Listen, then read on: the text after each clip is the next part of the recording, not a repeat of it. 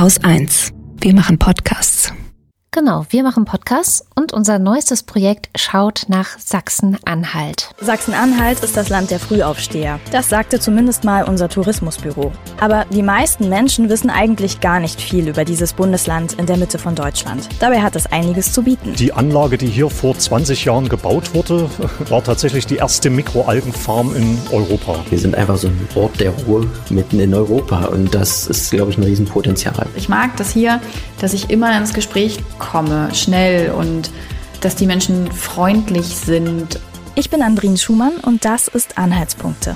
Hier treffe ich mich mit Menschen, die sich bewusst für ein Leben in Sachsen-Anhalt entschieden haben. Gründerinnen, Wissenschaftler und Leute, die dieses Bundesland mit ihren Ideen verändern. Ihr könnt den Podcast schon jetzt abonnieren.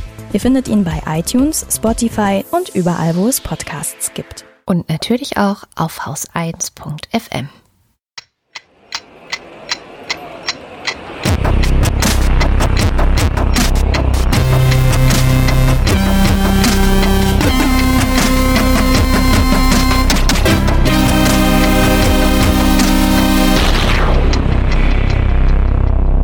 Willkommen zur Wochendämmerung vom 11. September 2020 mit Jan Böhmermann, einem Update aus Belarus, Corona, einem Brand in Moria, den Niederlanden, einer Klimastudie, keinem Warntag, einem Rätsel aus Ruanda, Hartz IV, einem Whistleblower, dem Brexit, einer irischen Idee, Nord Stream, einer guten Nachricht Katrin Rönecke. und Holger Klein.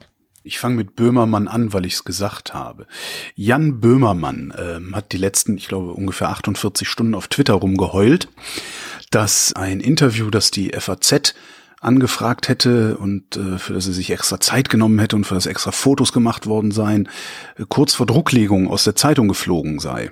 Und zwar hätte wohl Jürgen Kaube, der Herausgeber oder einer der Herausgeber, ich glaube, er ist verantwortlich fürs Feuilleton, kurzfristig verfügt, dass dieses Ding nicht gedruckt wird. Jetzt heult Jan Böhmermann rum, inklusive offenem Brief, oh, warum nicht, was soll das, und hat in einem 73 Tweet-Thread dieses Interview veröffentlicht. Mhm. Und jetzt ist, wie so immer, wenn man irgendwas auf Twitter schreibt, das ist ja eher ein asoziales Medium geworden, ähm, spulen sich total viele Leute auf, Heulsuse, Snowflake, bla bla bla. Und ich habe die ganze Zeit mir das so angeguckt und dabei zugeguckt, was da passiert und habe mir die ganze Zeit gedacht, was soll da? Also was, was passiert?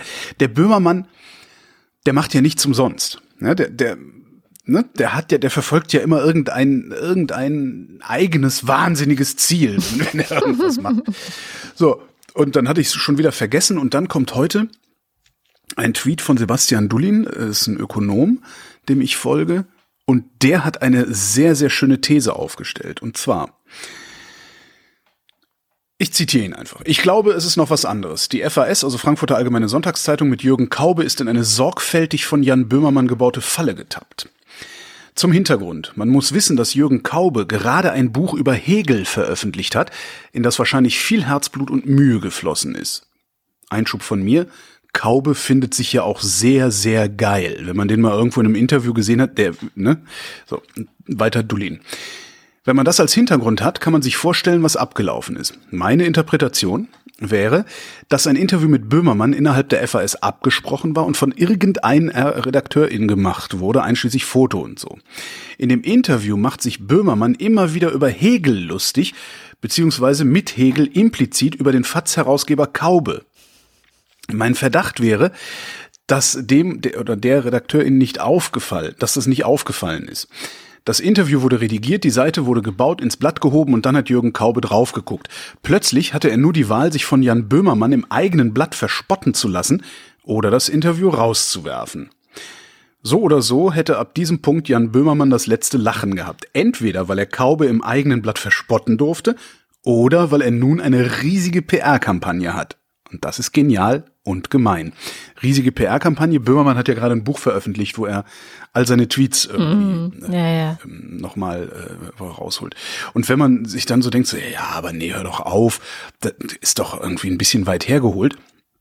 Und dann äh, sich die sich dieses Interview, was Böhmermann veröffentlicht hat, nochmal durchliest und einfach nur auf Hegel durchliest, äh, findest du so, so äh, schöne Blüten wie FAS fragt, wie komplett ist das Buch denn? Böhmermann, ich halte es damit Hegel. Ich habe alle Sachen herausgekürzt, die Werbung oder Promo Promotion waren und alles, was reiner zielloser Witz ist. Was hat das Völlig mit Hegel sinnfrei. zu tun, genau? Völlig sinnfrei.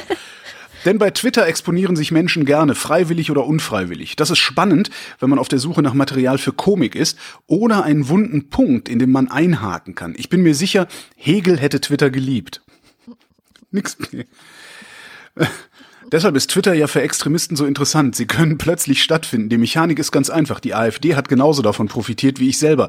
Zecke dich an die großen Accounts heran und zwinge sie mit allen Mitteln zum Dialog. Das hätte Hegel auch getan.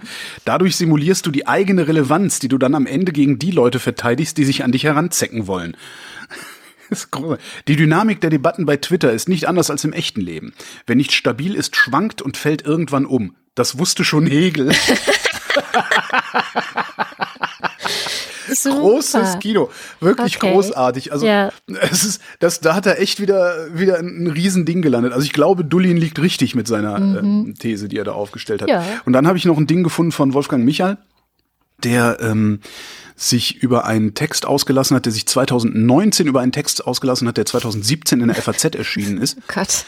ähm, wo es darum geht, äh, was von Twitter zu halten. Das ist ein Gastbeitrag. Ne? Diese Zeitungen machen ja immer, wenn sie zu feige sind, selber zu sagen, welcher Meinung sie sind, suchen sie sich jemanden, der diese Meinung hat und den lassen sie dann schreiben. Und da gab es einen Gastbeitrag, 20 äh, Thesen, warum Twitter scheiße ist. So, und Michael ist hingegangen und hat das Ding mal umgedreht und hat einfach statt Twitter FAZ eingesetzt. Menschen abonnieren die FAZ aus zwei Gründen. Um Vorurteile zu festigen und um Einfluss vorzutäuschen. Oder kein FAZ-Artikel hat jemals irgendjemanden von irgendwas überzeugt. Oder die FAZ-Redakteure machen die Zeitung aus einem einzigen, alles beherrschenden Grund, damit sie geliked oder gelobt werden. Und so weiter und so fort. Und wenn du das, was dann offensichtlich die Haltung der FAZ zu Twitter ist, ähm, auch wenn sie es selber nie zugeben würden, das auch noch da rein kontextualisierst, was Böhmermann da gemacht hat, nämlich gesagt, dass Twitter super relevant ist, ja, viel relevanter als alle glauben. Und dann noch diese Hegel-Sache, großartig. Ich ziehe mal wieder den Hut vor, vor einer Aktion von Jan Böhmermann. Nicht schlecht. Ja, die großen Sachen, die er macht, sind meistens echt gut. Ja. Ich habe ein kurzes Update aus Belarus mitgebracht. Ich hatte ja letzte Woche noch berichtet, dass die letzte von den drei Frauen, die da im Präsidentschaftswahlkampf sehr prominent und sehr ähm, ja auch beliebt geworden sind und durchs Land gezogen sind und die Massen bewegt haben, die Maria Kolesnikova, die noch im Land geblieben war, ähm, die anderen waren ja schon äh, ja, im Exil.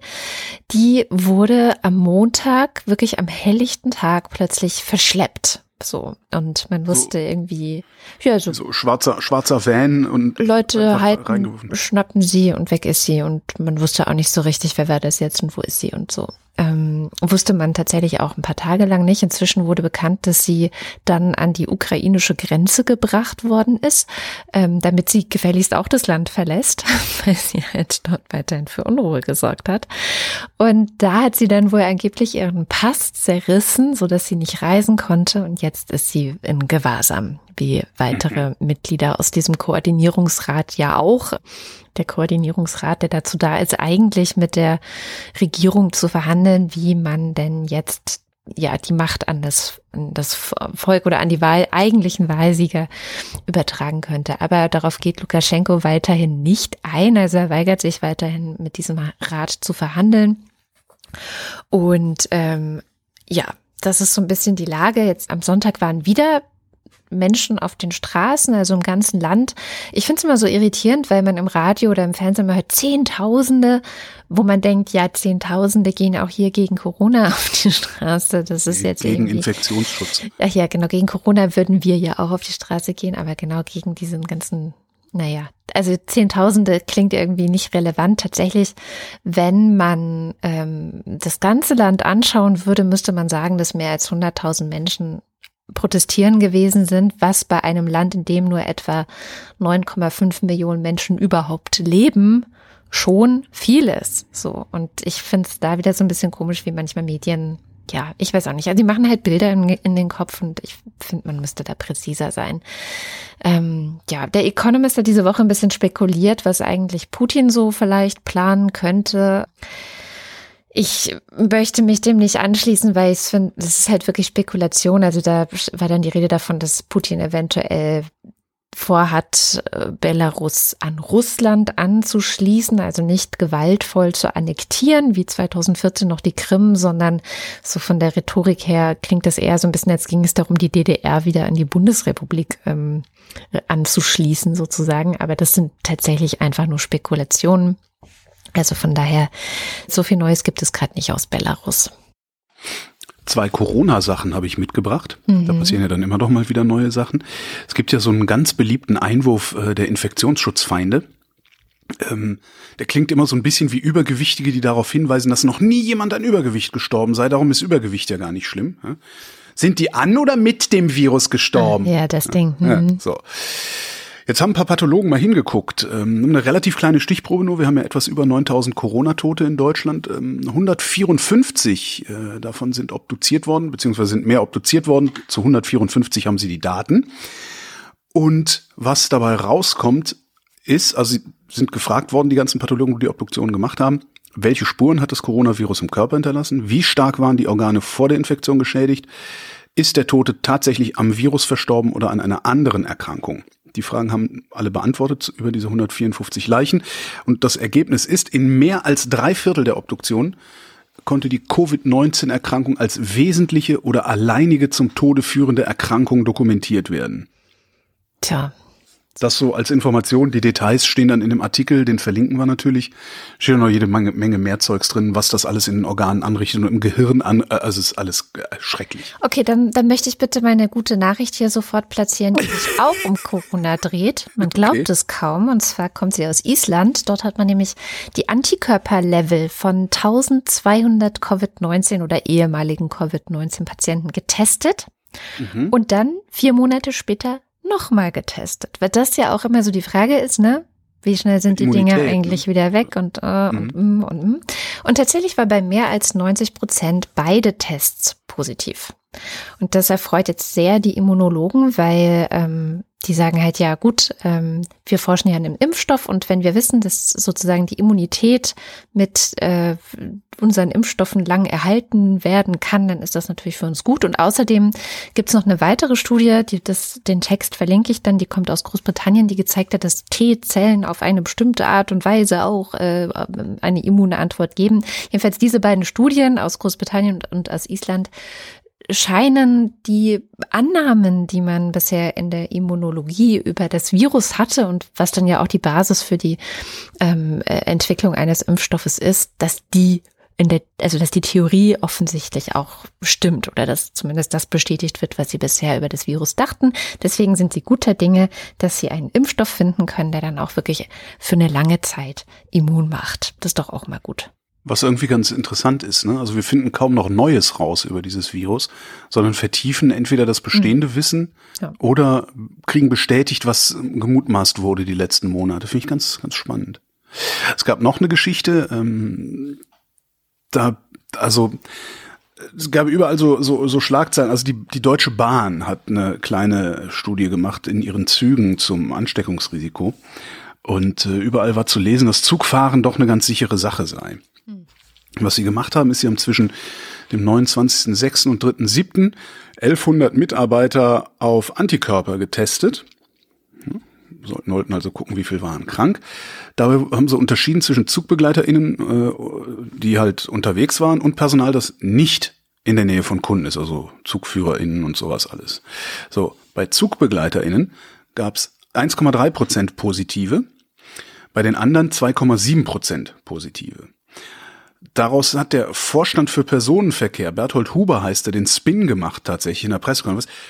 Hat er gesagt, zitiere, wir können heute sagen, dass Bahnfahren sicher ist. Mhm. Und das ist schlicht falsch. Was die da rausgefunden haben, sagt nämlich exakt gar nichts über das Risiko für Reisende aus, weil Reisende sitzen im Zweifelsfall vier Stunden lang in einem Wagen. Ja. und das Personal, das da rumflitzt, bewegt sich halt äh, in viel, in was weiß ich, wie viele Sekunden die brauchen, um durch den Wagen durchzulaufen. Das heißt, wenn du dann irgendwo eine tödliche Aerosolwolke des Grauens irgendwo in diesem Wagen stehen hast, dann läuft er da durch, macht vielleicht einen halben Atemzug durch das Ding, während du, der da drin sitzt, die ganze Zeit das Zeug einatmet. Von daher, äh, wer immer jetzt irgendwo liest oder hört, Bahnfahren sei sicher, das hätte eine Studie der Bahn rausgefunden. Nein, das hat diese Studie nicht Wo man rausgefunden. sowieso eigentlich hellhörig werden sollte. Bahnfahren ist sicher, das hat eine Studie der Bahn rausgefunden. Also das ist Ja, ein das- Satz, bei dem man schon mal gucken sollte. Mhm. Das, das, das Ja. schaue ich mir jetzt noch mal genauer an. Ja, das, das dann auch. Ja. Das ist so wie Autofahren ist sicher, das hat eine Studie der Autoindustrie rausgefunden. Ja, oder diese, diese völlig krude Studie, wo kam die her? Irgendwo aus Kiel, die äh, berechnet hat, dass ein, ein Tempolimit auf Autobahnen, also ein generelles Tempolimit Mm, auf Autobahnen, einen, einen ungeahnten volkswirtschaftlichen Schaden erzeugen würde und dabei aber vollkommen hirnrissige Prämissen Ja, gemacht hat und alles, was man sonst noch so hätte an Prämissen machen müssen, völlig außen vor gelassen. Also das war, ich habe da irgendwie, ich habe das Ding irgendwie, also einen Artikel dazu angefangen zu lesen. Ich glaube, ich bin nicht aufs Klo gegangen, hatte Twitter auf und habe aus so vielen Richtungen so viel verschiedene Kritik an dem Ding gesehen, dass ich mir dachte, nee, komm, das nimmst du gar nicht erst mit in die Sendung, das Quatsch. ja. Naja, genau. das äh, auf die Art und Weise schließt sich auch ganz viele Sachen aus. Es gab auch eine lustige Debatte diese Woche. Äh, ich glaube, der Tagesspiegel hatte das aufgenommen, wo es darum ging, ob uns Masken immun machen. Und ich habe gedacht, ah, spannend, und habe das durchgelesen und gemerkt, es ist einfach nur Geraune. Es ist ein ellenlanger Artikel, wo verschiedenste Meinungen zu Wort kommen, aber am Ende ist die Quintessenz, nee, ist alles nicht haltbar, ist eine These, Man halt, es. die Ist irgendjemand in den. Raum geworfen hat und ist auch interessant und was ist ich, aber ist wirklich, also wird von vielen Leuten auch ähm, angezweifelt, dass es so ist. Ne, es ist, es ist nicht dumm, ne? Es ist Dumm halt eine ist es Herleitung, nicht, ja. es ist eine Herleitung daraus, dass äh, einerseits ja im Moment davon ausgegangen wird, dass auch die Menge an Viren, die du einatmest, für den Verlauf deiner Krankheit verantwortlich Das ist. scheint erwiesen. So. Und gleichzeitig halt ein Mund-Nasenschutz die Menge der Viren, die du einatmest, reduziert und kann halt, ne, das, das leiten sie dann her, das kann halt so weit reduzieren, dass du ähm, einen asymptomatischen Verlauf hast, aber dann hinterher trotzdem eine Immunität aufgebaut hast. Aber das Ist müsste halt halt, auch erstmal These, getestet genau. werden. Das ist halt eine These, genau. Ja.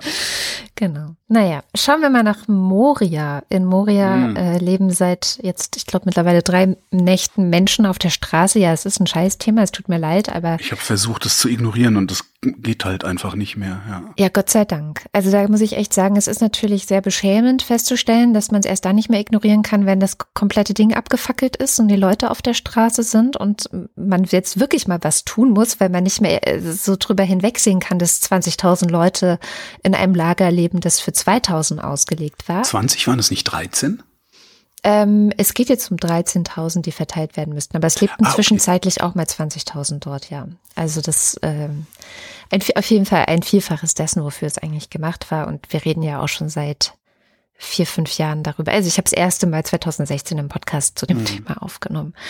Und das, ja, es ist schon mal beschämend genug. Jetzt haben wir, jetzt reden wir darüber und trotzdem, und das ist das, was mich so wirklich, also ich, da, da denke ich, möchte auch was anzünden, ehrlich gesagt. Diese Ausrede, die man jetzt immer noch und immer noch und immer noch hört, die auch vier oder fünf Jahre alt ist, wir müssen eine europäische Lösung finden. Ja. Auch die Städte, die wieder sagen, wir nehmen Leute auf und Berlin ist dabei trotzdem ein weiteres, überall Déjà-vus, überall. Wahrscheinlich könnten wir diese 13.000 Leute einfach in alle aufnahmebereiten Groß- und Mittelstädte der Bundesrepublik verteilen und das Problem wäre erstmal gelöst. Ja, aber dann kommt der Hauptgeschäftsführer des Städte- und Gemeindebundes, Gerd Landsberg, der warnt, ich zitiere, es darf kein Hauruck geben nach dem Motto, wir übernehmen alle 13.000 Flüchtlinge, denn dann denken alle anderen, die Deutschen machen das schon. Wo ich, als ich das gelesen habe, mich ernsthaft gefragt habe, na und? Dann denken die das, weil hey, ich meine, soweit ich das sehen kann, sind wir in der EU gerade in dieser Pandemiesituation das Land, das durch Corona nicht komplett im Arsch ist, dem es echt noch weiterhin ziemlich gut geht, auch wirtschaftlich so ganz okay und so weiter. Warum reden wir überhaupt über 13.000 Menschen? Also ich meine, 2015. Weil der Landsberg ein CDUler ist. Ja, genau. Ja, und auch Seehofer hat ja das auch schon gesagt. Und alle wollen. Seehofer, äh, Seehofer ist evil. Ja, alle wollen irgendwie ihre europäische Lösung, die sie seit fünf Jahren nicht kriegen und die sie auch nicht kriegen werden. Und es ist alles auf dem Tisch. Also alles ist da. Es ist die Bereitschaft da. Es ist ähm, sicherlich auch Geld da. Es ist Platz da. Und jetzt. Natürlich ist Geld jetzt da. ist die Bundesrepublik. Ja, ich meine. Und ich, ja, ich wollte es einfach nur noch mal sagen. Es ist einfach, ich, es gibt keine das Ausrede eine, mehr. Das ist eine ich glaube, unfassbare Schande, ja, ist das. Ja. Und Also, es gibt keine Ausrede mehr. Es gibt sie nein. einfach nicht. So, die gab es eigentlich Nein, noch nie wirklich. Sind, es sind halt wirklich radikal böse Menschen wie Horst Seehofer, die das verhindern. Und es gab, ich habe diese Woche der, der letzte, ich glaube, es war der letzte Soziopod äh, gegenüber Hannah Arendt und das Böse. Ähm, den empfehle ich mal, sich anzuhören. Da geht es nämlich genau darum, um äh, böse Menschen und wie böse Menschen Politik beeinflussen. Hitler, tralala, Drittes Reich. Das Problem ist also, was anscheinend Hannah Arendt unterschieden hat voneinander, das sind radikal böse Menschen, also Fanatiker letztendlich, und alle anderen, die gedankenlos sind und es diesen radikal Bösen überhaupt erst dadurch ermöglichen, Macht auszuüben. Und das war so, ich saß auf dem Fahrrad, bin hier meine Bahnen gefahren, habe diesen Podcast gehört und habe irgendwann gedacht, Horst Seehofer ist radikal böse. Und die meisten anderen, die da Verantwortung übernehmen könnten, beziehungsweise Verantwortung übernehmen müssten, und das ist das politische Personal, ich hier, wir, du und ich und, und die Hörerschaft, wir können überhaupt nichts machen. Ja. Der Rest derjenigen, die da Verantwortung übernehmen müssten, sind im Wesentlichen gedankenlos. Und das Interessante fand ich die Unterscheidung zwischen dumm und gedankenlos. Die sind nicht alle dumm, die sind hochgebildet, tralalala. Was auch ein prima äh, Ding noch ist, um sich zu erklären, wie das kommt, dass in der AfD ja auch Akademiker unterwegs sind. Die sind nicht blöd, die sind gedankenlos. So, und das ist, was hier passiert. Die, die, unsere politische Klasse ist absolut gedankenlos und ermöglicht es damit radikal bösen Menschen den Ton anzugeben. Das ist, was hier passiert. Und das kannst du dir bei dieser Moria-Geschichte, finde ich, ja, es ist, ganz glasklar angucken. ja. Und das ist, das ist auch die Erkenntnis meiner Woche übrigens. Diese ne, radikales Böse und Gedankenlosigkeit. Ähm, Das ist eine schöne Erkenntnis. Finde ich gut. also, Weil ja, ja, das, ich ja immer wieder, du wir oder wir immer wieder die Verschiedenheit entdecken an uns, dass ich nicht locker lassen kann bei solchen Ja. Themen. ja, und Und- ich kann gedankenlos sein, wenn wenn es mir gerade passt. Hm. Ich schaffe das halt nicht. Aber wahrscheinlich habe ich einfach zu viel Hannah Arendt gelesen. Und ich, ich, siehst du, ich musste nur einen Soziopod hören und schon fällt es mir ein bisschen schwerer. Hm. Aber das ist natürlich auch ganz praktisch, um ja wirklich dann auch politische Entscheidungen zu treffen, also auch Wahlentscheidungen zu treffen, einfach mal zu gucken, wie, wie ist der, der eigentlich, ist der, wo ordne ich den denn, ist der gedankenlos? Kann ich den also erreichen? Ja? Kann ich in die Bürgersprechstunde gehen, kann sagen, hör mal, so nicht. Oder ist der böse und ich kann ihn nicht erreichen? Ich glaube, so jemand wie Horst Seehofer, ernsthaft, das ist meine feste Überzeugung seit dieser Woche, ist ein böser Mensch. Jetzt haben wir wieder zehn Hörer verloren, aber ist okay, ist okay. Ich, wenn ich mir den Track Record dieses Mannes angucke, Ey, ja, ja, mich Ja, brauchst seit du nicht den 80er Jahren. HIV-Infizierte in Lager stecken. Äh, ne, haha, 69 abgeschoben, wo ich 69 werde. Haha, das ist, das ist böse. Das ist nicht gedankenlos, das ist böse. Ich, du. Weil es äh, immer wieder aufeinander aufbaut. Es ist nicht so, dass der einmal Scheiße gebaut hat, wie Frank Steffel hier in Berlin, der CDU-Mann, ja, äh, der, der äh, Endkuss gesagt hat und dann gab's Sturm der Entrüstung und er hat gesagt, ja, äh, Leute, was soll ich machen? Ich bin mit dem Wort aufgewachsen und trotzdem haben sie es ihm alle übel genommen. Der war gedankenlos. Aber nicht böse. Naja. Weniger böse werden möglicherweise die Niederlande. Echt? Die haben eine Gesetzesinitiative auf den Weg gebracht. Also Niederlande sind ja eine der größten Steueroasen in der Europäischen Union und das finden die irgendwie nicht mehr ganz so geil, weil ist ja auch ein bisschen schlecht für den Ruf. So, jetzt gibt's eine Gesetzesinitiative, eine Wegzugssteuer einzuführen. Die Idee ist, dass Großunternehmen 15 Prozent ihrer Gewinne abführen müssen, wenn sie in ein Land abwandern, das keine Dividendensteuern erhebt. Ähm, Das haben sie durchdekliniert am Beispiel Unilever und ich glaube Shell macht das auch. Unilever hat zwei Hauptsitze, einen in London, einen in Rotterdam. Jetzt hat im Sommer Unilever gesagt, oh, wir gehen äh, nach Großbritannien und bündeln da unsere Geschäfte, auch wegen Steuervorteilen. Mhm. So. Würde dieses Gesetz jetzt greifen, müsste Unilever 11 Milliarden Euro dafür zahlen, dass sie aus den Niederlanden raus dürfen. Das ist nicht wenig. Ist natürlich eine inhärent linke Idee, präsentiert im Parlament, Applaus auch von rechts. Also alle so, hey, geile Idee, machen wir. Daraufhin Unilever, ach nö, dann bleiben wir in den Niederlanden. Na, Und das finde ich halt ganz witzig, weil Niederlande äh, immer, immer bisher Unternehmen reingeholt haben mit niedrigen Steuern. Und wenn man jetzt dieses Wegzugsgesetz oder die Wegzugsteuer als ersten Schritt betrachtet, jetzt kommt Holgi Utopie, könnte man in einem zweiten Schritt dafür sorgen, dass es sowas überall in der EU gibt. Und dann in einem dritten Schritt langsam die Steuern im Land erhöhen. Weil, na klar kannst du gehen, aber es kostet dich dann zig Milliarden. Du kannst natürlich auch hier die wenigen Milliarden Steuern zahlen.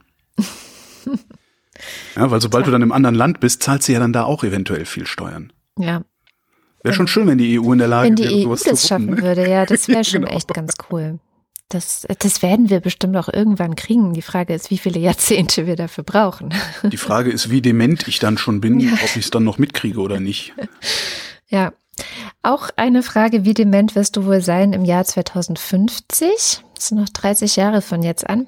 Ähm, es gibt nämlich eine neue Klimastudie und ein neuer Klimabericht ist auch da von den Vereinten Nationen. Erstmal zu der Studie, die, wie man es von Klimastudien erwartet, keine guten Nachrichten bringt. ne? Also es, äh, wir, wir brauchen, glaube ich, echt in Sachen Also- Klima erstmal die nächsten Jahrzehnte, bis wir nicht den Arsch kriegen, nichts Gutes zu erwarten.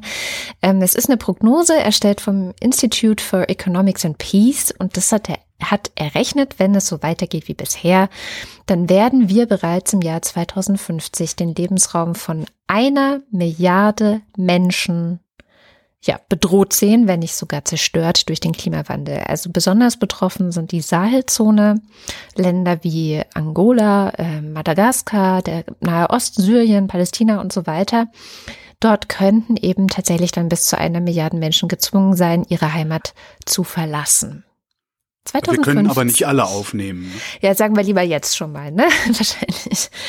Genau. Und betroffen sein werden bis zu 31 Staaten. Also die sagen auch ganz klar, es wird Kriege geben, es wird massenhafte Migration geben und natürlich haben wir auch schon öfters jetzt hier in der Sendung gehabt, es wird Konflikte um Wasser geben. Ähm, die äh, berechnen, dass bereits 2040, also schon in 20 Jahren, mehr als 5 Milliarden Menschen von hoher oder extrem hoher Wasserknappheit betroffen sein könnten. Krass. Insbesondere Indien und China, die man, wenn es um Klimawandel geht, also Indien und China, schon auch auf dem Schirm hat, aber irgendwie gar nicht so. Ne? Und da leben ja Du meinst, wenn es um die Betroffenheit geht? ja, um die Betroffenheit, genau. Ähm, auch die, eine, die Vereinten Nationen haben einen neuen Bericht vorgelegt, demnach. Entschuldige, du, Ja. du hast dich auch nicht vertan. Fünf Milliarden. Ja. Alter. Ja, allein Indien und China sind ja schon zusammen. Wie viel sind das? Über zwei Milliarden. Zwei Milliarden, ja, ja, aber Ja. trotzdem, also, ja. Ja, von Wasserknappheit betroffen. Also, ne, wenn kriegt schon irgendwie hin in vielen der Regionen. Ja, aber von Wasserknappheit eben. Extrem hohe Wasserknappheit ist schon, ja. Naja, und von Wasserknappheit betroffen heißt halt im Zweifelsfall, dass du gezwungen bist, Geld für dein Trinkwasser zu bezahlen, das du nicht unbedingt hast, weil du arm bist. Mhm. Ja, ja, das Ne, Das, ist hässlich. Alter. Ähm, die Prognosen, die die Vereinten Nationen vorgelegt haben, sagen, dass das 1,5 Grad Ziel, was wir ja eigentlich in dieser Klimakonvention von Paris vereinbart haben, bald erreicht ist. ähm, konkret heißt es, dass mit einer Wahrscheinlichkeit von 24 Prozent wir schon in den nächsten vier Jahren mindestens ein Jahr erleben werden, wo es weltweit 1,5 Grad über dem vorindustriellen Niveau, also die Temperatur 1,5 Grad über dem vorindustriellen Niveau liegen wird. Und mit einer Wahrscheinlichkeit von 70 Prozent werden wir das in den nächsten fünf Jahren haben. Also das ähm, steht kurz bevor. Äh, Das 2-Grad-Ziel zu erreichen wird auch immer schwerer. Also da sagen die AutorInnen des Berichts eigentlich, wir können dieses Ziel nur noch erreichen, wenn wir jetzt anfangen, weltweit jährlich die CO2-Emissionen um drei Prozent zu senken und das 1,5 Grad Ziel müssten wir eigentlich jetzt sofort anfangen, die Emissionen um sieben Prozent im Jahr zu senken. Und da sprechen wir von weltweit und stattdessen steigern. Stattdessen steigern wir so um sieben Prozent. Ne? Genau. Und das ist auch so ein bisschen was zum ein kleiner Downer in diesem, in diesem Bericht ist, dass die äh, Konzentration, die wir in der Atmosphäre haben, weil wir ja so eine Covid und weniger fliegen und na, na, na, die Konzentration sind nicht gesunken. Also wir haben zwar weniger Ausstoß gehabt in diesem Jahr, aber das CO2 in der Atmosphäre verschwindet halt nicht so plötzlich, sondern das dauert richtig lange, bis das wieder weg ist. Und wir sind außerdem gerade auch dabei, nebenher sozusagen, während wir es nicht schaffen, unseren CO2-Ausstoß zu senken, ähm, ein paar Kippelemente in diesem ganzen Weltklimasystem umzulegen, also die so Permafrost und Gletscher und Arktiseis und so weiter. Das sind einerseits nicht wieder rückgängig machbare äh, Dinge, die da gerade verloren gehen und andererseits sind es halt Effekte, wo dann ja beim Permafrost zum Beispiel Methan freigesetzt werden könnte und den Klimawandel noch weiter anheizen könnte. Also wo das Ganze dann so eine kaskadenartige Domino-Wirkung haben könnte. Also das machen wir auch noch. Also dieser äh, UN-Bericht, also spricht dann auch nochmal, dass das Schlimmste, was wahrscheinlich in der nächsten, also in der nahen Zukunft die Menschheit treffen wird, ist das mit dem Wasserhaushalt. Das bestätigen die auch nochmal. Ja, also es ist alles nicht sonderlich rosig und ich kann nur alle dazu aufrufen. Ich weiß nicht, wer es schon mitbekommen hat. In zwei Wochen, am 25. September, ist wieder große globale Klimademo und ich glaube, man sollte vielleicht darüber nachdenken, ob man nicht mal was tun will, weil es sind alles Szenarien, die nicht mehr so weit weg sind von jetzt. Ja, aber was tun? Auf die Straße gehen. Auf die Straße Interessiert gehen. die doch nicht. Auf die Fridays for Future gehen. waren mit einer Million auf, der, auf den Straßen. Interessiert doch hm, keinen. Müssen es halt eine Milliarde werden. Weiß ich nicht, ja. Irgendwas muss, muss man halt schaffen. Aber es kann, also das ist wirklich, wie, wie gesagt, diese Autorinnen von dem UN-Bericht, die einfach gesagt haben, so, wir können nicht länger warten. Wir können nicht die, die Aktionen und die Politik auf morgen schieben, das geht nicht mehr. Es ist einfach Schluss. Es ist vorbei. Ich frage mich nur, ich frage mich nur, wie unsere PolitikerInnen das machen. Wie, wie die, die kriegen das ja mit. Die lesen ja auch Zeitung. Mhm. Ähm, was, was machen die, wenn die abends nach Hause kommen und da sitzen und mal ein paar Minuten bei sich sind? Was denken die dann? Das wüsste ich wirklich gerne. Was ja, denken? Ich wüsste das auch gerne. Ja. Weil was, wenn ich einen Kilometer mit meinem Auto fahre, denke ich ja schon drüber nach. Mhm. Ja? Was denken die? Ist, ja. Apropos denken. Ja. Brexit. Yay. So. Johnson hat äh, ja diese Woche angekündigt, internationales Recht zu brechen. Mhm. Ähm, wo fange ich denn an? Also, Brexit, ne? also Großbritannien verlässt die Europäische Union. Wir haben ein Problem und zwar gibt es dann eine Grenze, eine EU-Außengrenze nördlich der irischen Republik, nämlich zu Nordirland. Mhm. Jetzt gibt es das sogenannte Karfreitagsabkommen von 1998. Mit dem ist dieser Nordirland-Konflikt, wo ne, Anschläge und so kennen wir die Troubles, äh, beendet worden ist. Und dieses Karfreitagsabkommen, ja, das, ist, man, das heißt immer so, das sieht eine offene Grenze vor. Also ganz so einfach ist es nicht, aber ja. So, jetzt gibt es zwischen UK und der EU ein Austrittsabkommen. Das ist ein gültiger internationaler Vertrag. Ja. Ne? Also, der ist, der ist nicht irgendwie äh, Letter of Intent oder so, das ist ein Vertrag. Darin steht unter anderem, die Landgrenze zwischen Irland und Nordirland bleibt offen. Mhm. Zollkontrollen finden statt, aber zwischen Nordirland und dem, dem restlichen UK, also sozusagen auf dem Wasser. Das ist ja. anders geregelt, aber so. Ne? Das heißt, also Waren, die von Großbritannien aus über Nordirland nach Irland verschifft werden, die werden dann, da findet dann halt die Zollabfertigung entweder schon in Großbritannien statt oder sie findet in äh, Nordirland statt, aber eben nicht an der Grenze, sondern irgendwie in den Lagern, wo das dann gelagert wird oder sowas. So verbleiben die äh, Waren in Nordirland, gibt's halt keinen Zoll also, oder wird erstattet. So. In umgekehrte Richtung gilt im Prinzip das Gleiche. Jetzt wird's, jetzt wird's abstrakt. Geregelt ist das in Artikel 6 des Austrittsabkommens. Jetzt möchte Großbritannien ein Binnenmarktgesetz erlassen, das diesem Teil, also von Irland nach Nordirland in die Richtung, widerspricht. Angeblich zugunsten eines reibungslosen Binnenmarktes. So. Da gibt es Artikel 41 in diesem Austrittsabkommen, der verbietet Kontrollen ne, von Irland nach Nordirland, außer wenn es wegen Artikel 6 nötig ist. Mhm. Jetzt kommt der Trick. Die Kontrollen entfallen aber wegen Artikel 45, der nämlich sagt, dass Artikel 42 gilt und der wiederum sagt, dass die britische Regierung, ich zitiere, relevante nationale und internationale Gesetzgebung ignorieren darf. Ich weiß, war ein bisschen abstrakt. Was sie da also versuchen. Irgendwo bin ich verloren gegangen. Okay. Was sie versuchen, zu versuchen scheinen, ist Artikel 6, das ist der mit den Zollkontrollen, mhm, mhm, faktisch abzuschaffen, indem sie sich selbst ermächtigen, Artikel 6 zu ignorieren und das begründen sie mit ein paar anderen Artikeln. Mhm. Und das wiederum bedeutet, dass die EU-Außengrenze wieder an die Grenze zwischen der Republik Irland und Nordirland rutscht. Ja, das habe ich jetzt verstanden, könnt, ja. Jetzt könnte man natürlich sagen, scheiß drauf, der Schmuggel geht ja raus aus der EU und solange sichergestellt ist, dass nichts in die EU reingeschmuggelt wird, sind wir fein mit der Sache. Aber es ist ein gültiger internationaler ja. Vertrag, der da unterlaufen werden soll. Und Verträge sind einzuhalten, sonst braucht man gar nicht erst welche zu machen. Und sind nicht die Briten die Erfinder von internationalen Verträgen? so, so ungefähr, ja. ähm, und da, dazu kommt ja noch das, das nächste Problem. Wenn die Briten diesen Vertrag nicht einhalten, wie können wir dann wissen, dass die Briten solche Faxen dann nicht auch einfach in die andere Richtung machen und wir dann eben doch ein Schmuggelproblem bekommen? Also müssen wir die Grenze zu Nordirland dicht machen, was wiederum wegen des Karfreitagsabkommens nur schwer umsetzbar ist, weil darin vereinbart ist, dass die Republik und Ulster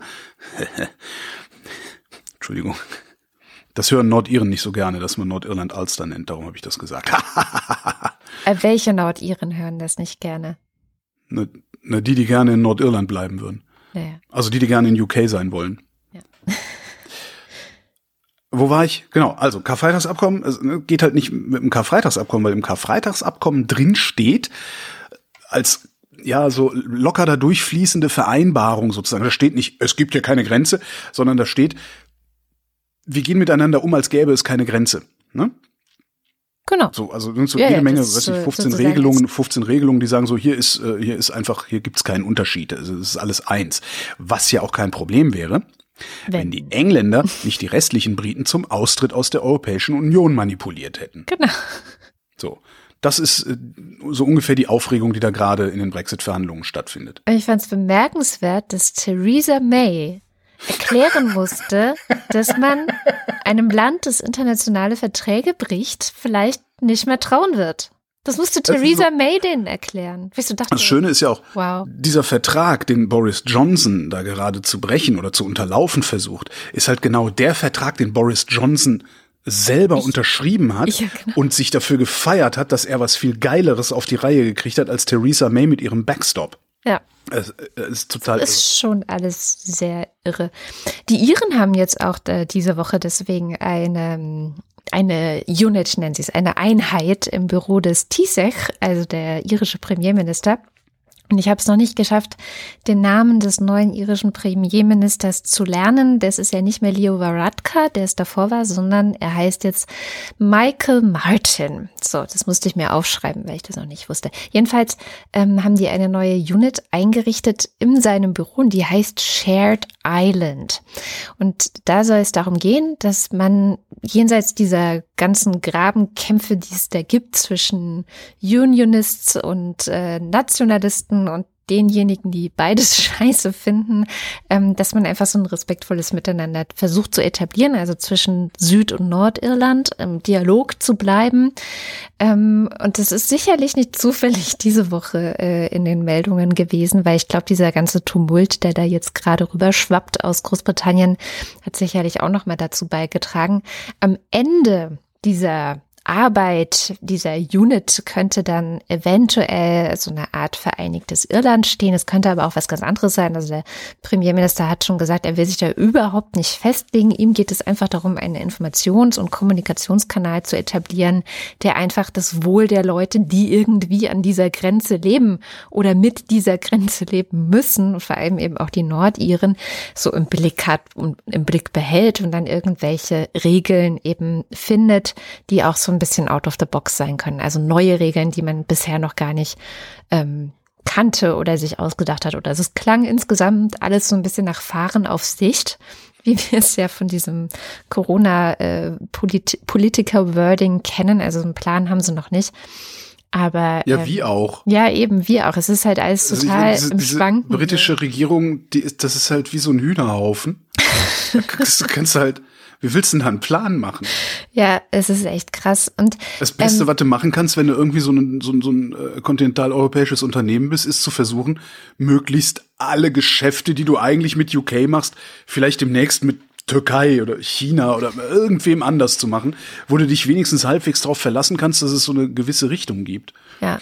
Aber was ich ganz witzig, witzig fand, in der Irish Times wurde dann so ein bisschen weiter spekuliert, ob eventuell dieses Shared Island Projekt, was es da jetzt eben gibt, sich vielleicht nicht nur mit Nordirland austauschen wird in Zukunft, sondern je nachdem, was noch passiert, äh, auch mit Schottland oder Wales, weil die ja auch ähm, Stress machen. ja. Stress machen, Stress haben. Stre ja, also, auch dann mit Stress zurückantworten, eventuell. Mal gucken.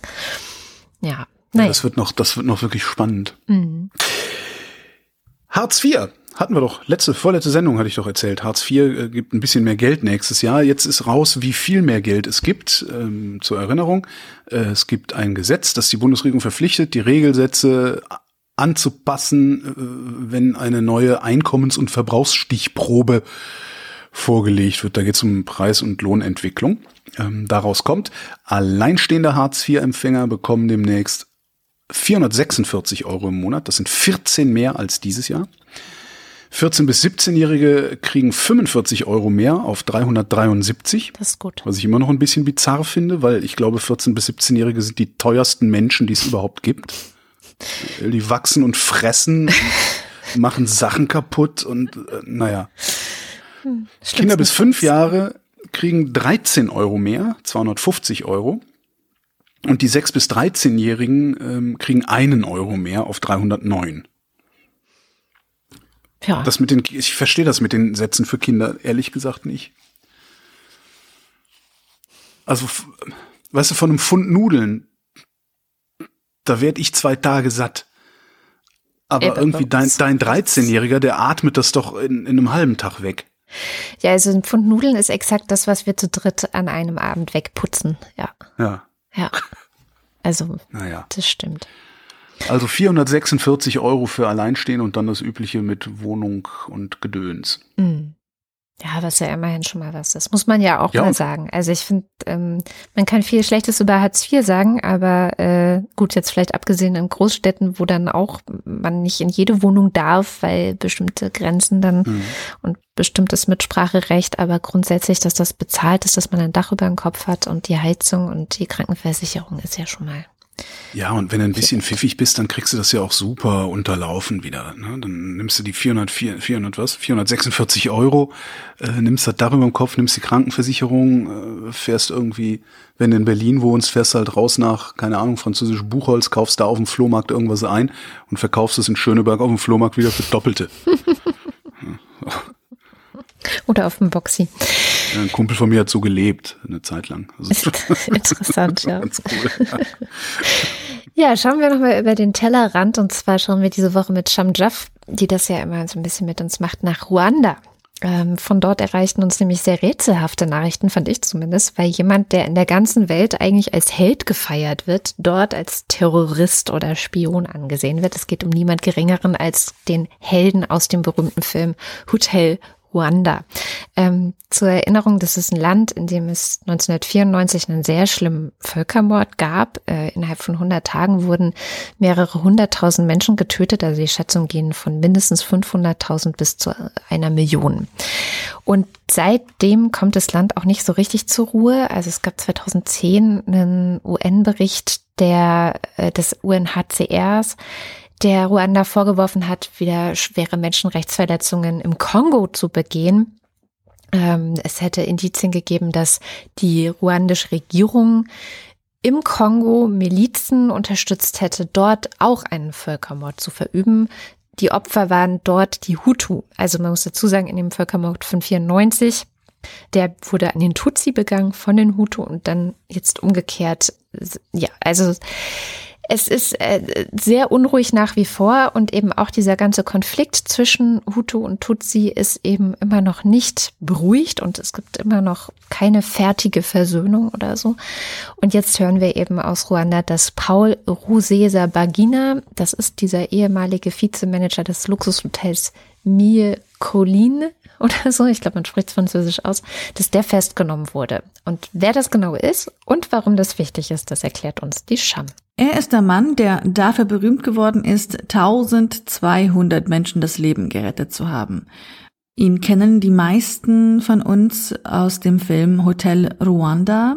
Da ist eben seine Geschichte oder diese Geschichte im, im Film nochmal wieder erzählt worden, wo eben Rusesabagina genau der Mann war, der das Hotel geführt hat, in dem ja 1200 Menschen äh, Zuflucht gewinnen konnten und so den Genozid in Ruanda im Jahr 1994 überleben konnten. Dafür wurde Rosa Sabagina auch vom damaligen amerikanischen Präsidenten George W. Bush ausgezeichnet mit der Presidential Medal of Freedom. Und heute ist der Mann 66 Jahre alt, gilt auch als ähm, Ruandas wichtigster Aktivist oder einer, zumindest einer seiner wichtigsten Aktivisten. Und er ist jetzt nun festgenommen worden. Wenn man seine Familie fragt, dann äh, würden die wahrscheinlich sagen, ja, er wurde entführt das ist gar keine so verrückte Spekulation, würde ich jetzt mal sagen. Denn Rusesabagina war seit 94, also seit dem Genozid, tatsächlich nicht mehr in seinem Heimatland. Also seine Familie lebt in Belgien und in den USA seitdem und er hat äh, die USA eigentlich auch so gut wie nie verlassen. Nur vor zwei Monaten meinte er zu seiner Familie, er hätte Meetings in Dubai und sie seien jetzt so wichtig, da müsse er unbedingt dahin reisen. Von dieser Reise aber kam er dann nie zurück. Äh, Flugdaten bestätigen jetzt, dass es ein Privatjet gegeben hat äh, zwischen Dubai und Kigali. Die Familie Rusesabagina, war komplett davon überzeugt, er saß in dieser Maschine drin. Und da haben sie auch recht behalten. Er war es auch tatsächlich. Er wurde dann in Handschellen auf einer Pressekonferenz vorgeführt. Ähm, selbst sprechen durfte oder wollte er nicht. Ruandas Präsident höchstpersönlich, Paul Kagame, sagte dann, er müsse für seine Straftaten bezahlen also da, da, ich glaube, sehr viele sind gerade auch ein bisschen verwirrt, äh, welche Straftaten es sich handelt. Es ist nämlich so, dass Rusesa Bagina, naja, nicht ganz untätig war in den USA. Naja, er hat sich in den letzten Jahren oder fast Jahrzehnten, also seit der, seit der Zeit des Genozids, immer dafür eingesetzt, den amtierenden Präsidenten Paul Kagame und seine Regierung zu schwächen, wenn nicht zu stürzen. Also ihm wird auch tatsächlich extremistischer Terror vorgeworfen. Seine Familie sogar auch erzählt davon, dass sie regelmäßig überwacht worden sind und gar teilweise auch von ihnen, also von, von ruandischen Sicherheitskräften eben belästigt wurden. Er wird auch äh, unter anderem verdächtigt, Terrorgruppen gegründet, geleitet und finanziert zu haben. Das sagt die ruandische Polizei jetzt. Und es habe be bereits schon seit längerem einen internationalen Haftbefehl gegen ihn gegeben. Daher müsse er für seine Straftaten bezahlen, so Kagame. Und Rusesa Bagina ist auch ein Anführer der MRCD. Das ist eine Gruppe politischer Parteien, die der ruandischen Regierung gegenüber sehr, sehr kritisch eingestellt ist und sich im Exil befindet. Die MRCD hat auch einen bewaffneten Arm, die nennt sich die NLF und die wurde jetzt auch mit einigen Angriffen in Ruanda immer wieder in Verbindung gebracht. So, wieso sind Kritiker im Exil und ähm, was hat das Ganze auf sich? Wieso ist der, der damalige Held äh, in Anführungsstrichen dieses Filmes denn in, in so einer Position gelandet? Naja, da muss man ein bisschen mehr über Paul Kagame und überhaupt die Regierung seit dem Genozid sprechen, also seit 94 in Ruanda. Paul Kagame ist schon bereits seit 20 Jahren im Amt und er hat Fans und Feinde gleichermaßen. Also zwar wird er auf der einen Seite dafür gelobt, nach dem Genozid für Versöhnung, Stabilität und wirtschaftlichen Aufschwung gesorgt zu haben, allerdings, allerdings auch hat er die Meinungs- und Pressefreiheit sowie die Oppositionsarbeit äh, sehr, sehr stark eingeschränkt. Viele Kritiker Kagamis und Oppositionelle befinden sich heute daher im Ausland, so wie auch Rusesabagina. Er hat nämlich immer und immer wieder gesagt, Kagamis Regierung ist eine Diktatur und westliche Nationen immer dazu aufgerufen, Druck auf die Regierung auszuüben, damit dieser und diese Regierung die Menschenrechte achtet. Der Staatschef selber hat seit dem Genozid in dem ostafrikanischen Staat zwar für viel Stabilität und wirtschaftlichen Aufschwung gesorgt, das stimmt, ja, geht aber auch gegen oppositionelle Medien und die Zivilgesellschaft vor und das stimmt auch. Es gibt Leute, die sagen, die Festnahme von Rusesa Bagina wird sicherlich die Opposition im Land schwächen, weil man jetzt natürlich viel mehr, ähm, naja, Angst davor hat, seine, seine Kritik so auszuüben, auch im Exil und dass man da, dass man da auch festgenommen werden kann. Und auf der anderen Seite gibt es auch die überlebenden Organisation aus dem Genozid, die ruandische Überlebendenorganisation Ibuka, die begrüßt die Festnahme von Rusesabagina und sagt, ähm, naja, damals hat, hat er Geld von uns genommen und gefordert, damit wir überhaupt überleben konnten. Und daher finden wir, das ist eine gute Nachricht, dass er jetzt endlich festgenommen wurde. Äh, zu dieser sehr, sehr schweren ja, Be Beschuldigung muss man aber auch fairerweise auch sagen, dass Rusesabagina gekontert hat. Äh, sein Argument ist eben, das Geld sei nötig gewesen, um eben die, die Banden dort zu bestechen, damit sie eben morden. Also man merkt eine sehr, sehr kontroverse Sache mit sehr vielen verschiedenen Facetten dieser Geschichte. Man merkt eben, dass ein Hollywood-Film dazu geführt hat, dass wir uns heute über die ruandische Innenpolitik äh, unterhalten, dass wir gerade auch so ein bisschen ähm, ja äh, dafür bangen, dass eben dieser Held in Anführungsstrichen aus dem Film äh, Hotel Rwanda einen fairen Prozess bekommt. Und das ist doch mal ein bemerkenswerter Effekt der Traumfabrik, musste ich dann so denken. So krass. Ja, vor allen Dingen, was, was Scham auch sagt, dass wir uns jetzt auf einmal um ruandische Innenpolitik oder über ruandische Innenpolitik unterhalten können. Mir hängt da immer aus diesem Film, also aus Hotel Ruanda, äh, ein Satz, äh, den fand ich so beeindruckend und der stimmt halt so sehr und der, und das finde ich eigentlich das Irre, zumindest in meiner Wahrnehmung stimmt der immer weniger und dieser Satz lautet, This is Africa, nobody cares about Africa. Mhm. Womit jegliches Verbrechen, das du auf dem afrikanischen Kontinent recht, äh, verübst, rechtfertigbar wäre. Ja. Aber äh, in meiner Wahrnehmung gucken wir stärker nach Afrika, als wir das noch vor 20, 30 äh, oder sonst wie Jahren getan haben. Also abgesehen vielleicht von Südafrika mit den Boykotten wegen Apartheid und sowas. Hm. Aber Ruanda, pff, hm. Mali, pff, hat uns früher doch alles nicht interessiert. Außerhalb ja. von Fachkreisen, sag ich mal. Ja. Was haben wir denn noch? Nord Stream 2 ähm, ist ja immer noch in der Diskussion, das Ding eventuell einzustampfen, wegen Nawalny, Putin bestrafen und so. Äh, jetzt habe ich im Spiegel ein ganz interessantes Interview gesehen, ist leider hinter der Paywall, aber irgendwann machen sie es frei, darum können wir es ja trotzdem verlinken. Äh, mit Gabriel Felbermeier vom Institut für Weltwirtschaft in Kiel. Und der sagt, Nord Stream 2 zu stoppen bringt nichts. So, und das leitet er ab aus einer Studie, die sein Institut gemacht hat.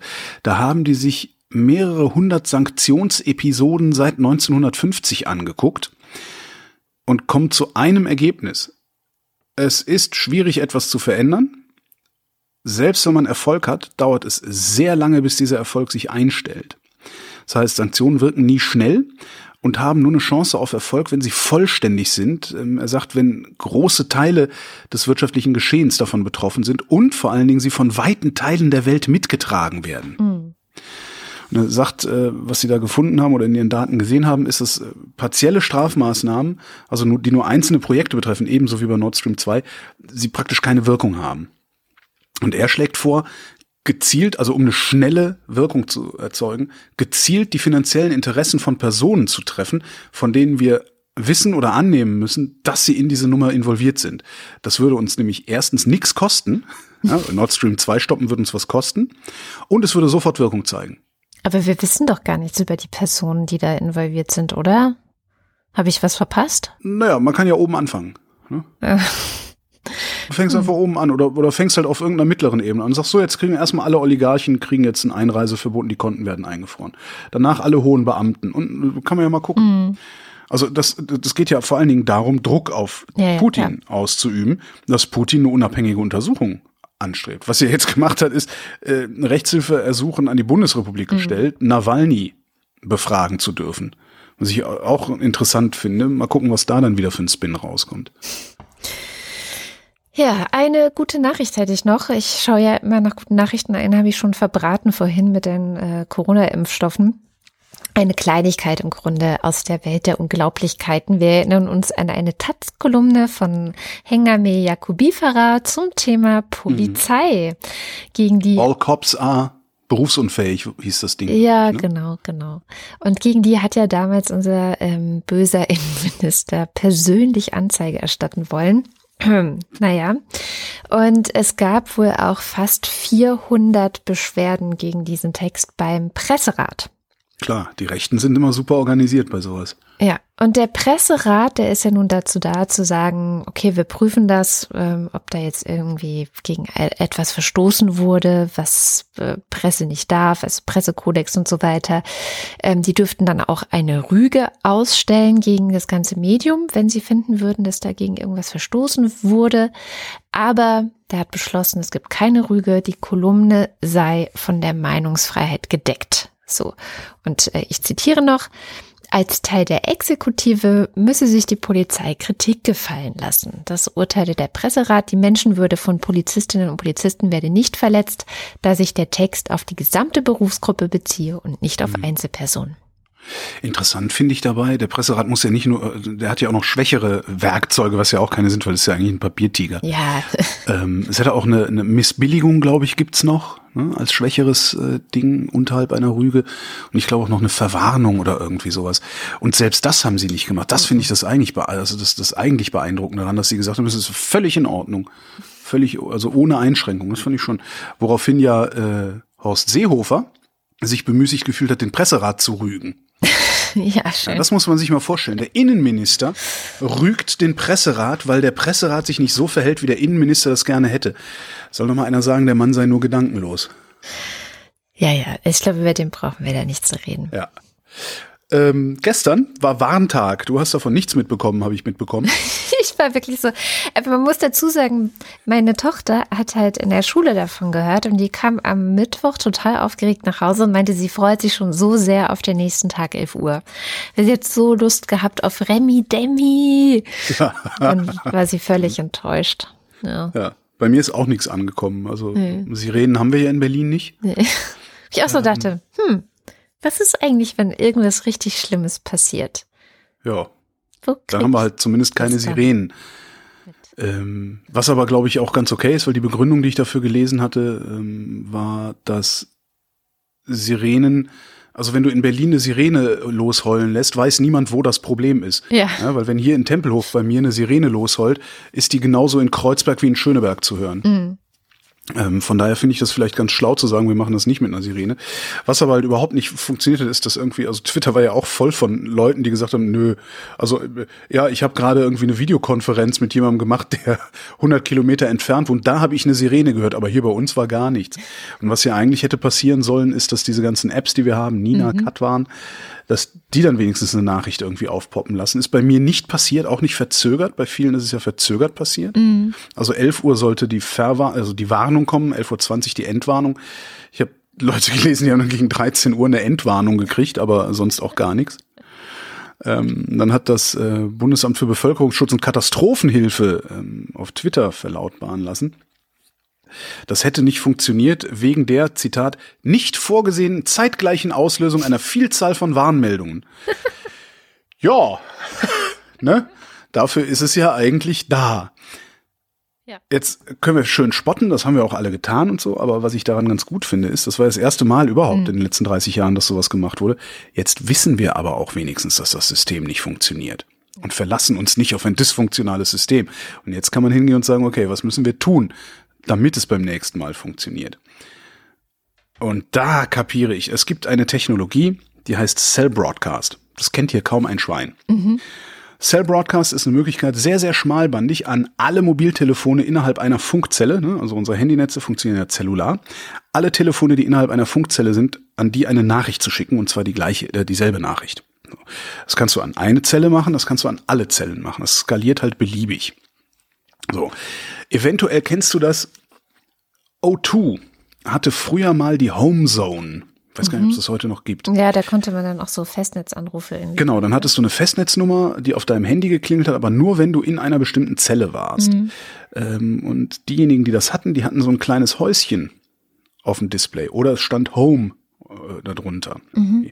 Und diese Anzeige, das ist Cell Broadcast. Mhm. Diese Information geht über Cell Broadcast. Ist extrem schmalbandig, äh, verbraucht überhaupt keine Daten, also überhaupt keine Bandbreite und nix. Also das ist auch nicht das Problem, dass wenn du irgendwo unterwegs bist, wo du kein Internet hast, ja, wenn du kein Internet hast, funktionieren Nina und Katwan auch nicht. Ja.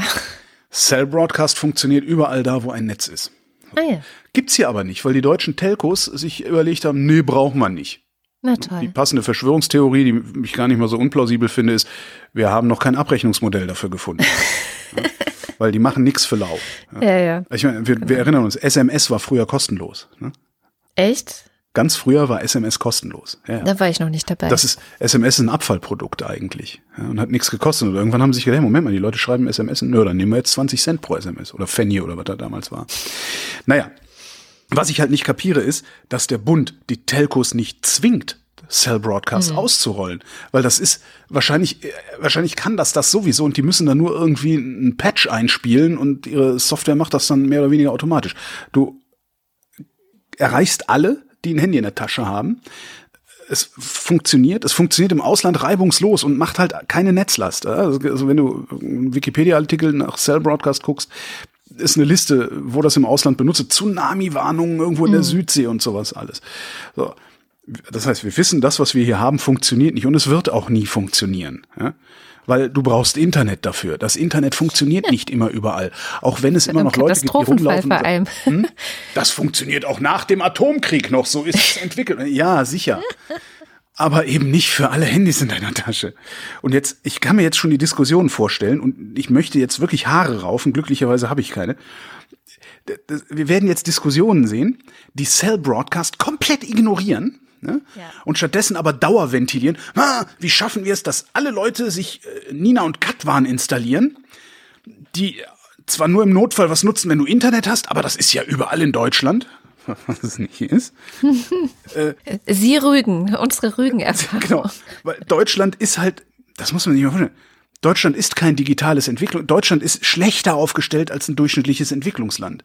Mit anderen Worten, sie werden ein Jahr lang diskutieren und dann werden sie einen Warntag machen nächstes Jahr, am zweiten, was, zweiten Donnerstag im September, so das war's. Dann werden sie einen Warntag machen und dann werden wir wieder alle feststellen, dass wir im Zweifelsfall halt absaufen, wenn wir aus der U-Bahn aussteigen, weil in der U-Bahn kein Internet war. Hm. Kann aber auch sein, dass ich mich täusche. Ich habe auch den Erfolg von Google äh, Dingens vorhergesagt. Ich weiß nicht mehr, wie es heißt. Google Wave, genau. Was war das nochmal? Google Wave war so ein kollaboratives äh, Doc sozusagen. Also so wie Google Doc, Nur halt als, also konnten viele Leute an einem Dokument arbeiten. Damals gab es Google Mhm. Docs noch nicht. Ach so, ja. Also was? War ganz cool. Ja. Naja, wir werden sehen, was draus wird. Jedenfalls Ja, ähm, nix. große Wir sind in der Enttäuschung. Bundesrepublik Deutschland. Hier wird aus nix irgendwas. Es war der langweiligste Tag des Jahres. Äh, das kann ich nur mitgeben. Das müsste nächstes, nächstes Mal ein bisschen mehr Remi Demi, bitte. Wenigstens haben sie diese Woche auf dem Autogipfel nicht beschlossen, dass es jetzt Kaufprämien für Ja, Verbrennungsmotoren gibt. Was mich aber auch nicht gewundert hätte. Das stimmt. Ich erspare dir jetzt Nachrichten aus den USA und wir gehen gleich zu den Unterstützern, oder? Tja, Nachrichten aus, da gibt's ja auch nichts Neues. Trump lügt. Tell me something new. Naja, damit sind wir am Ende der Sendung. Und wie immer am Ende der Sendung sagen wir vielen, vielen, vielen Dank für eure großzügige Unterstützung, die uns diese Sendung überhaupt ermöglicht. Wenn ihr uns auch ein bisschen Geld zukommen lassen möchtet, dann schaut vorbei auf wochendämmerung.de. Da gibt es verschiedene Wege, wie ihr das tun könnt. Einer dieser Wege führt über Steady. Steady ist ein Crowdfunding, eine Crowdfunding-Plattform und dort gibt es die Ultras und den Fanclub und die lassen uns jeden Monat so viel Kohle rüberwandern, dass wir am Ende jeder Sendung deren Namen vorlesen und das kommt jetzt. Ins eins. Elegia einzigartig von Huxarien will auch mal an den Anfang. Tja, also noch ein bisschen tweaken. Alexander Bonsack. Marc Bremer, I am the great Cornholio. I need Tippy. For my bungo. Vielleicht sollte doch lieber ich wieder das vorlesen. Hans Damhorst.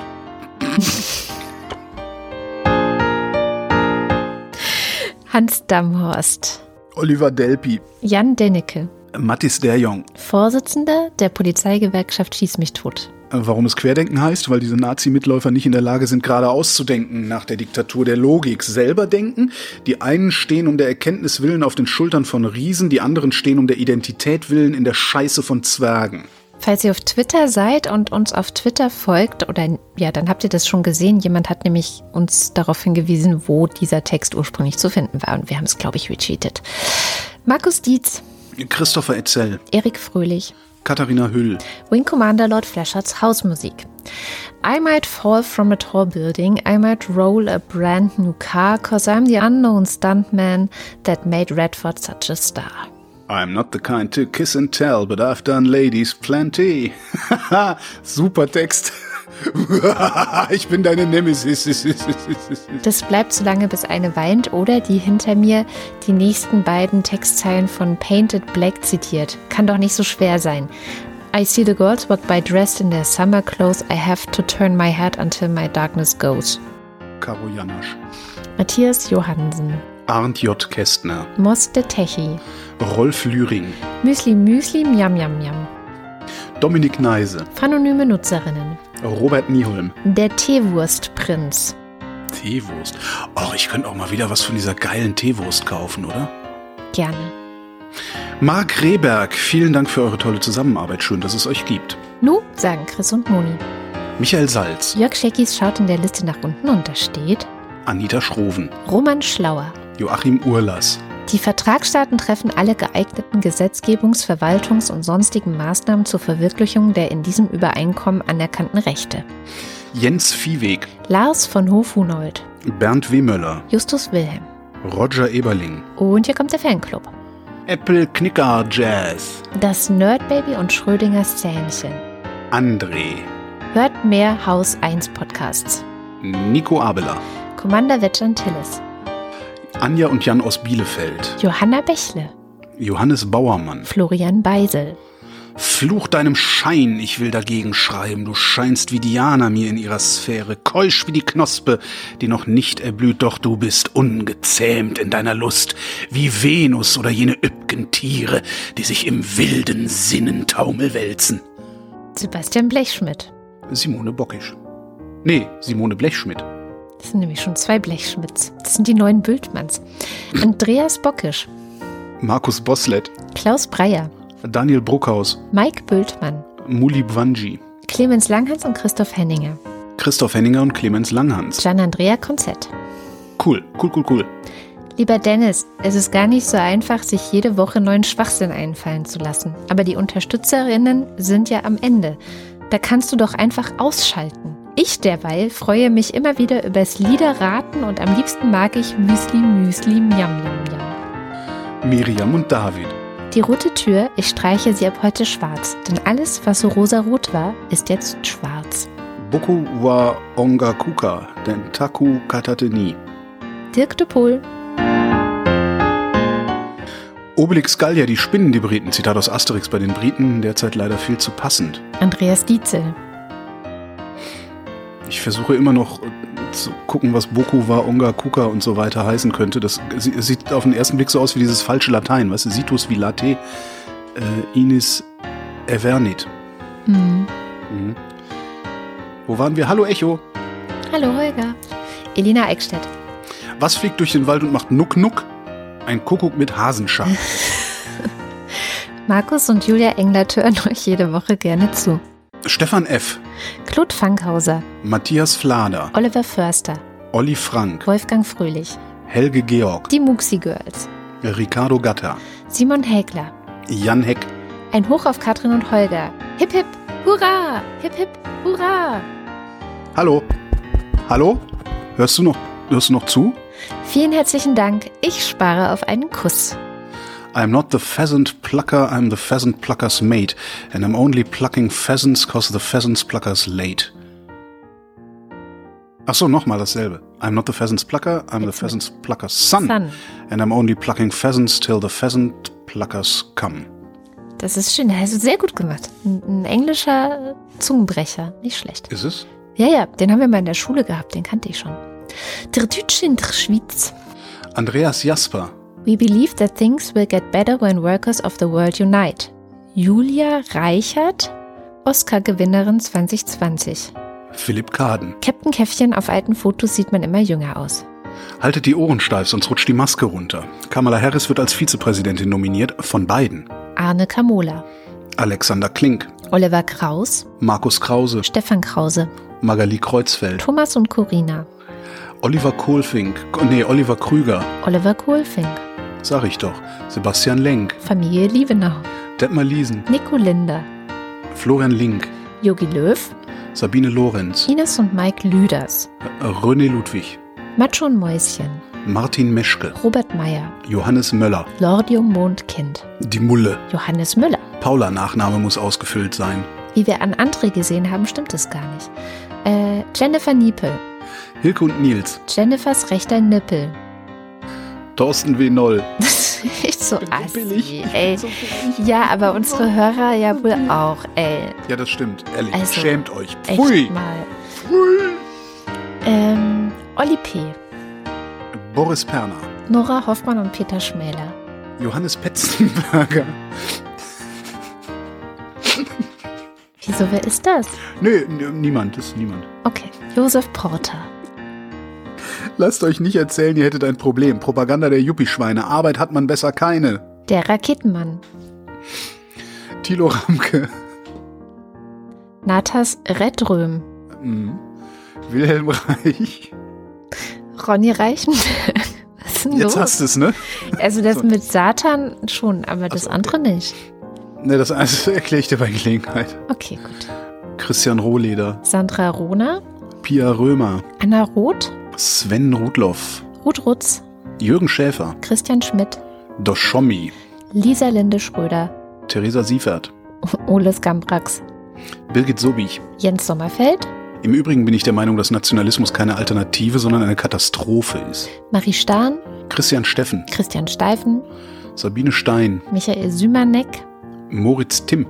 Ines und Tina, Vor Neugierde brennend rannte sie ihm nach über den Grasplatz und kam noch zur rechten Zeit, um es in ein großes Loch unter der Hecke schlüpfen zu sehen. Vera und Benny. Johann und Eli. Haben keine Termine und leicht einsetzen. Prost. Ja, ja, ich weiß, hat lang gedauert. Martin Unterlechner. Jan van Finkenreue, Andrea Vogel. Yannick Wölker, Stefan Wald. Andreas Waschk, Who controls the British crown? Who keeps the metric system down? We do, we do. Who leaves Atlantis off the maps? Who keeps the Martians under wraps? We do, we. Who robs cavefish of their sight? Who rigs every Oscar night? We do, we do. Die Zeit für große Veränderungen ist jetzt. Wenn nicht wir, wann dann? Tobias Wirth. Stefan Wolf, Uwe Zieling, Der, der fälschlicherweise annahm, die 4000 voll gemacht zu haben. Simon Ziebart, Callcenter Agent Handle with Care. Adrian Hönig. Vielen herzlichen Dank. Ja, vielen, vielen Dank. Ich spare auf einen Konzertflügel. Das ist neu. Das ist ja sogar mir neu. Ja, Bus halt. Mann, ich wollte mal. Mal, du wolltest mal, du wolltest mal kulturell angehaucht wirken. Genau. Das war die Wochendämmerung vom 11. September 2020. Wir danken für die Aufmerksamkeit. Johannes!